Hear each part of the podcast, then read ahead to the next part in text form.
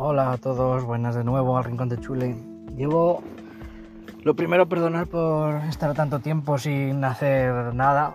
Llevo desde julio, creo, más o menos, sin hacer absolutamente nada.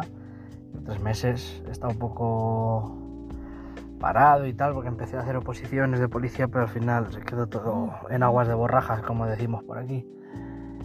Bueno, pues ya estamos aquí de vuelta y bueno, eh, recordaros de que nuestro podcast, pues según vayamos avanzando, pues tendremos noticias, tendremos tertulias, tendremos tal, ¿no? Pero sobre todo, eh, como he dicho siempre, va a ser eh, sobre todo opiniones volcadas para que, yo qué sé, pues para que escuchéis otra, otra otra visión, ¿no? Y que si os gusta, pues nada, pues ya sabéis, me, seguís, me reproducís y me escucháis y sobre todo seguirme en las redes sociales. En Facebook soy Jesús Aguilar y en Instagram JTAG110, JTAG110, ¿vale?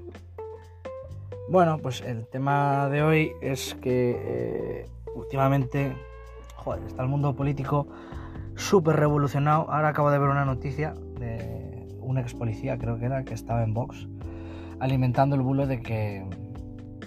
del tema de que la mayoría de los delincuentes son extranjeros. Vamos a ver. Eh, en los años 70 había poca extranjería y había.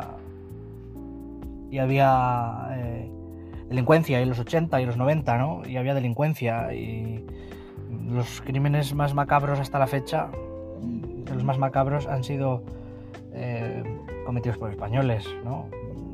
Veamos, véase, por ejemplo, el crimen de Mar del Castillo, que sigue el cuerpo sin aparecer. Véase el crimen de las, de las niñas estas de, de Valencia, de, de Algemesí creo que era, ¿no? No sé, no me acuerdo. De las, ah, de Alcácer, perdón. De las niñas de Alcácer. Eh, vamos a ver. Delincuentes, mientras haya gente siempre va a haber delincuencia. Que haya más o menos... Cuidado, con esto no estoy justificando de que los extranjeros no hagan delincuencia, que también habrá... Es como todo, ¿no? La viña del Señor, hay gente buena y gente mala. Esto es como todo. Así que es que alimentar esos discursos de odio es que eh, en pleno siglo XXI aún me sigue resultando bastante chocantes de que esas cosas se sigan haciendo, ¿no? Pero bueno, es que... Y lo que más me choca es que eh, haya gente que todavía se le pueda lavar el cerebro de esas maneras. con con la cantidad de datos, con la cantidad de... Joder, eh, hoy en día mm, todos podemos ser periodistas, como aquel que dice, ¿no? Porque todos llevamos internet del móvil, llevamos grabadoras, llevamos cámara, o sea, hoy en día prácticamente eh, todos podemos consultar cualquier tipo de dato, ¿no? Y que a día de hoy esto siga resultando así, pasa igual que con los terraplanistas, ¿no? O sea, yo que me río por no llorar, pero ¿cómo, cómo a día de hoy en el siglo en el que estamos, con los avances tecnológicos que hay y que, que, que se ha visto, ¿no? ¿Cómo puede haber gente de que aún siga pensando de que la Tierra es plana? Eh, lo que es plano es, es, su electrocefalograma, eso sí que es plano. Porque, madre mía, no sé cómo puede haber determinadas cosas. Igual que los que niegan el tema de el cambio climático. Joder, si es que lo estamos viendo. ¿Cómo puede ser que en pleno 20 de octubre que estamos hoy, cómo puede ser que, tengamos 20 mm, grados, creo que tenemos ahora mismo, 21 grados. ¿Cómo puede ser que tengamos ahora mismo 21 grados? A las 13 y 15 de la tarde. Es que es, que es, que es impensable esto. Esto hace, un, esto hace un tiempo era, era prácticamente impensable y, a día de hoy eso sigue funcionando. Yo es que no hay cosas que no, que no me terminan de cuadrar. Eh, es que la política es, es, es un desastre, ¿no? Es un un desastre en cualquier género o cualquier estamento que la cojamos, la cojamos a nivel a nivel, perdón, a nivel municipal, a nivel autonómico, a nivel estatal, ¿no? Siguen ahí empeñados, sobre todo el tema de la gente de derechas. Yo soy más de izquierdas, que se nota, ¿no? ¿Cómo siguen empeñados en el tema de bajar los impuestos? Si estamos de acuerdo, si todos funcionaríamos mejor con menos impuestos, pero menos impuestos se traduce en menos calidad de servicios. Menos impuestos se traduce en menos médicos que te vayan a atender en urgencias. Ya no hablo de temas sociales, ¿no? Hablamos de cosas que, tengas, seas más rico, seas más pobre, nos va a pasar a todos, ¿no? Menos impuestos son menos médicos, eh, peor sanidad, con lo cual la privada se va a beneficiar. Y es lo que están intentando, ¿no? implantarnos el modelo americano, el que vayas con seguros, el que vayas con historias, el que, el que si tienes pasta te curas y si no te mueres. En el tema COVID eh, hemos visto facturas a gente de Estados Unidos de un millón de dólares. ¿Eso quién lo puede soportar? Ahora imagínate que, tienes el COVID, por ejemplo, eh, tienes esa enfermedad, la ahora pagas un millón de, un millón de euros el tratamiento médico, el estar en un hospital, el servicio de ambulancia, eso lo pagas ahora, a ver qué tal. No sé, eh, hay que pagar impuestos, yo también pago mis impuestos, por supuestísimo. Yo eh, este año Hacienda me metí un palo de casi 1.500 pavos. ¿Qué le vamos a hacer? Y me están reteniendo 400 todos los meses, prácticamente. Con lo cual eh, hay, que, hay que luchar por eso, ¿no? Porque tengamos un, un mejor... con nuestros impuestos al final la Constitución dice que, el, que es que me la estudié cuando estaba policial, ¿no? No me acuerdo el artículo ahora mismo, pero la Constitución dice que habrá un sistema tributario justo y lo que quiere decir justo es que pagarán más los que más los que más tienen. Nunca será confiscatorio. Es que es, que es de recibo. Ojalá ganara yo 4 millones de euros al año. Ojalá, poner una cifra, ¿no?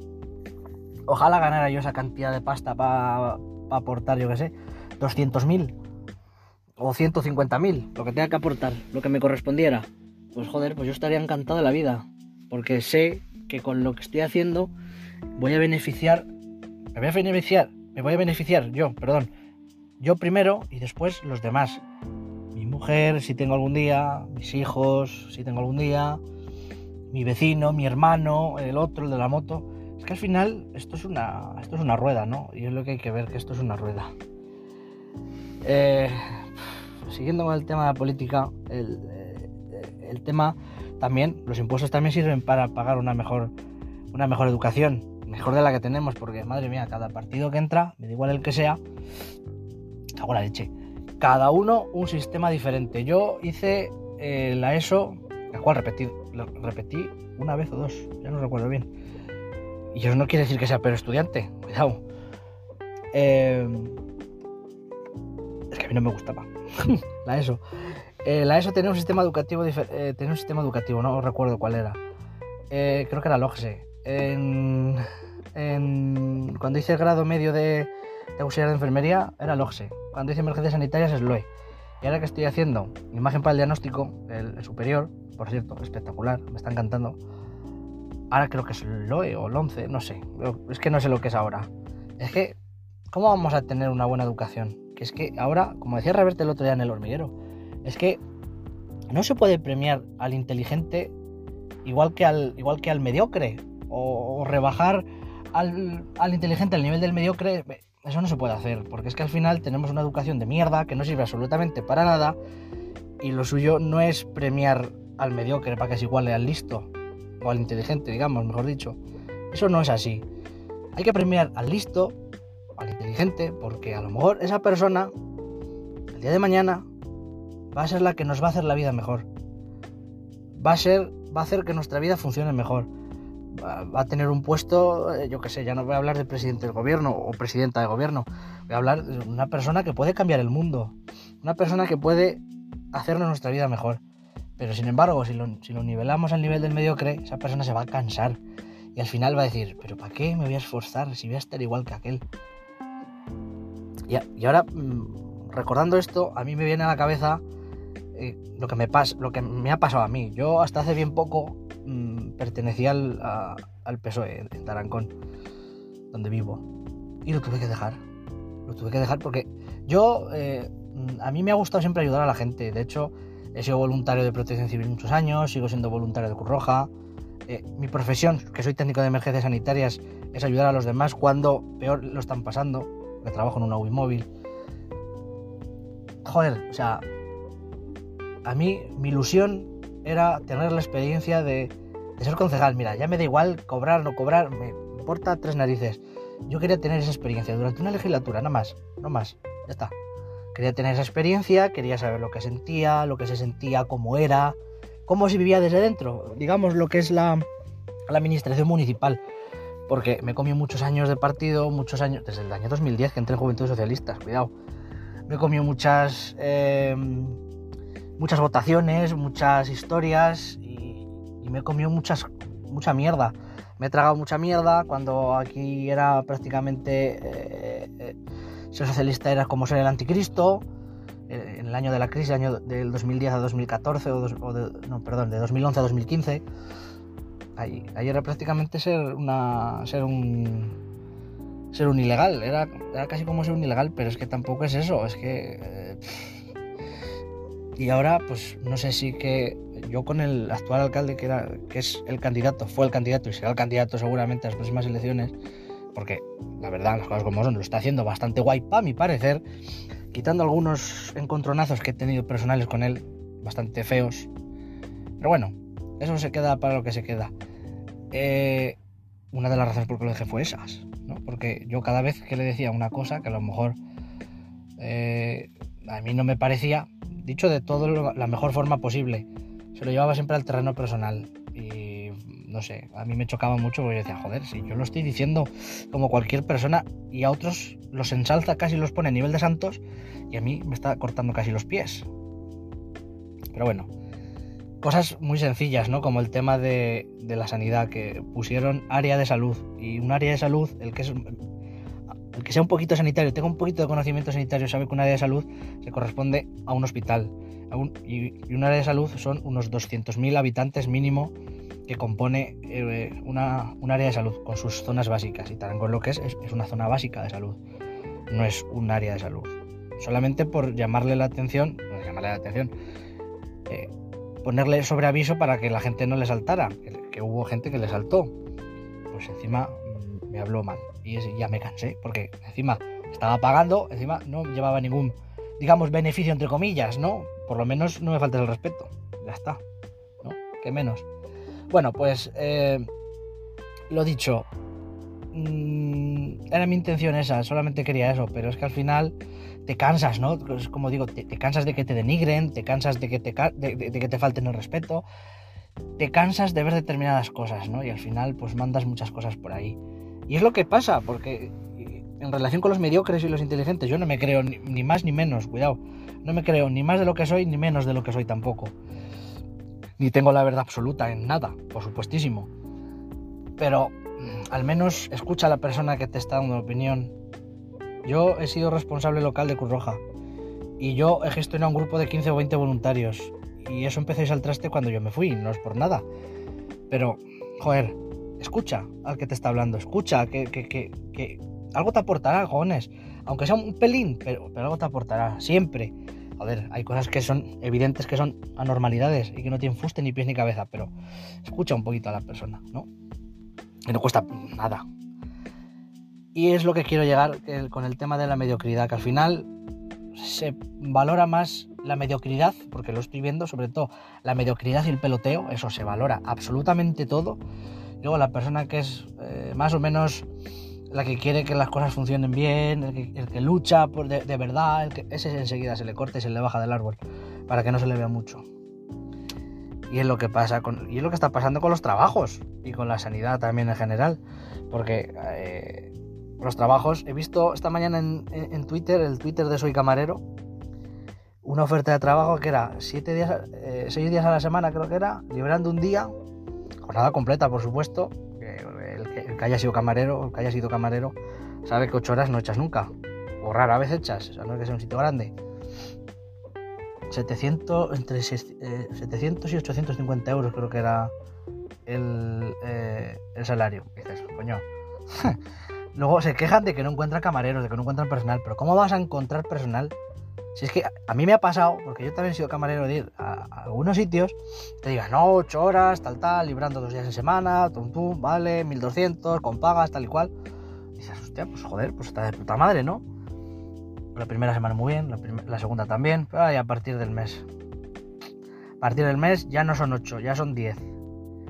Ya no libras dos días, ya libras uno. Ya estás librándose uno y ya te están diciendo de que tienes que ir a apoyar los desayunos. Eh, Cojones. O sea, vamos a ser serios. Si no encuentras personal es porque no eres serio. Sé serio y, dilo, y cumple lo que dices y cumple lo que ofreces. Ofreces 1.200 euros de libres, ofrece eso. Si no lo vas a cumplir, no lo ofrezcas. Paga las horas extras. Haz las cosas como, como son, cojones, que la gente tiene derecho a vivir. Joder, mirar en Francia la que están liando y tiene un salario mínimo interprofesional, por lo menos, creo, que son 500 euros más alto que en España, creo que son 1.400, 1.500 euros. Joder, y aquí nos conformamos con mil pavos y, según tenemos el, el, IPC, joder, macho. Y todos parados y todos aquí mirando a las musarañas, no, eso no puede ser. Pero bueno. Volviendo al tema sanitario, lo que quiero decir es que aquí en Tarancón teníamos un, CDT, un centro de salud, un centro de especialidad de diagnóstico y tratamiento, que tenemos unas urgencias hospitalarias 24 horas y eso no va a volver jamás en la vida. Y estamos a una distancia del hospital que nos corresponde de 80 kilómetros. 80. Y tenemos uno más cercano que es el de Arganda del Rey a 50, 52. Pero claro, como es Comunidad de Madrid, ya no podemos ir, ¿verdad? Esto se solucionaba volviendo al tema del insalud. Yo no sé qué beneficios, yo es que lo viví poco porque era pequeño, pero no sé qué beneficios tendría, pero creo que tendría muchos beneficios porque yo he tenido, mi padre se ha lesionado estando de vacaciones, ha hecho un esguince o una torcedura o alguna historia, has tenido que ir a un centro de salud, y has tenido que hacer el desplazado, has tenido que hacer no sé qué, has tenido que hacer no sé cuántos, el DNI no sé cuántos, un montón de trámites, pero ¿y si, y si ese hombre mm, le pega cualquier cosa y queda inconsciente? y está solo, o acompañado por un amigo y no sabe ese amigo no sabe qué enfermedades tiene o qué alergias tiene o qué cosas. Leche, creo que lo suyo sería que los médicos pudieran acceder a la historia clínica de cada uno y pudieran ver por lo menos qué tienes, qué no tienes, de qué te han operado, de qué no te han operado y todas esas cosas. En vez de estar con tonterías varias.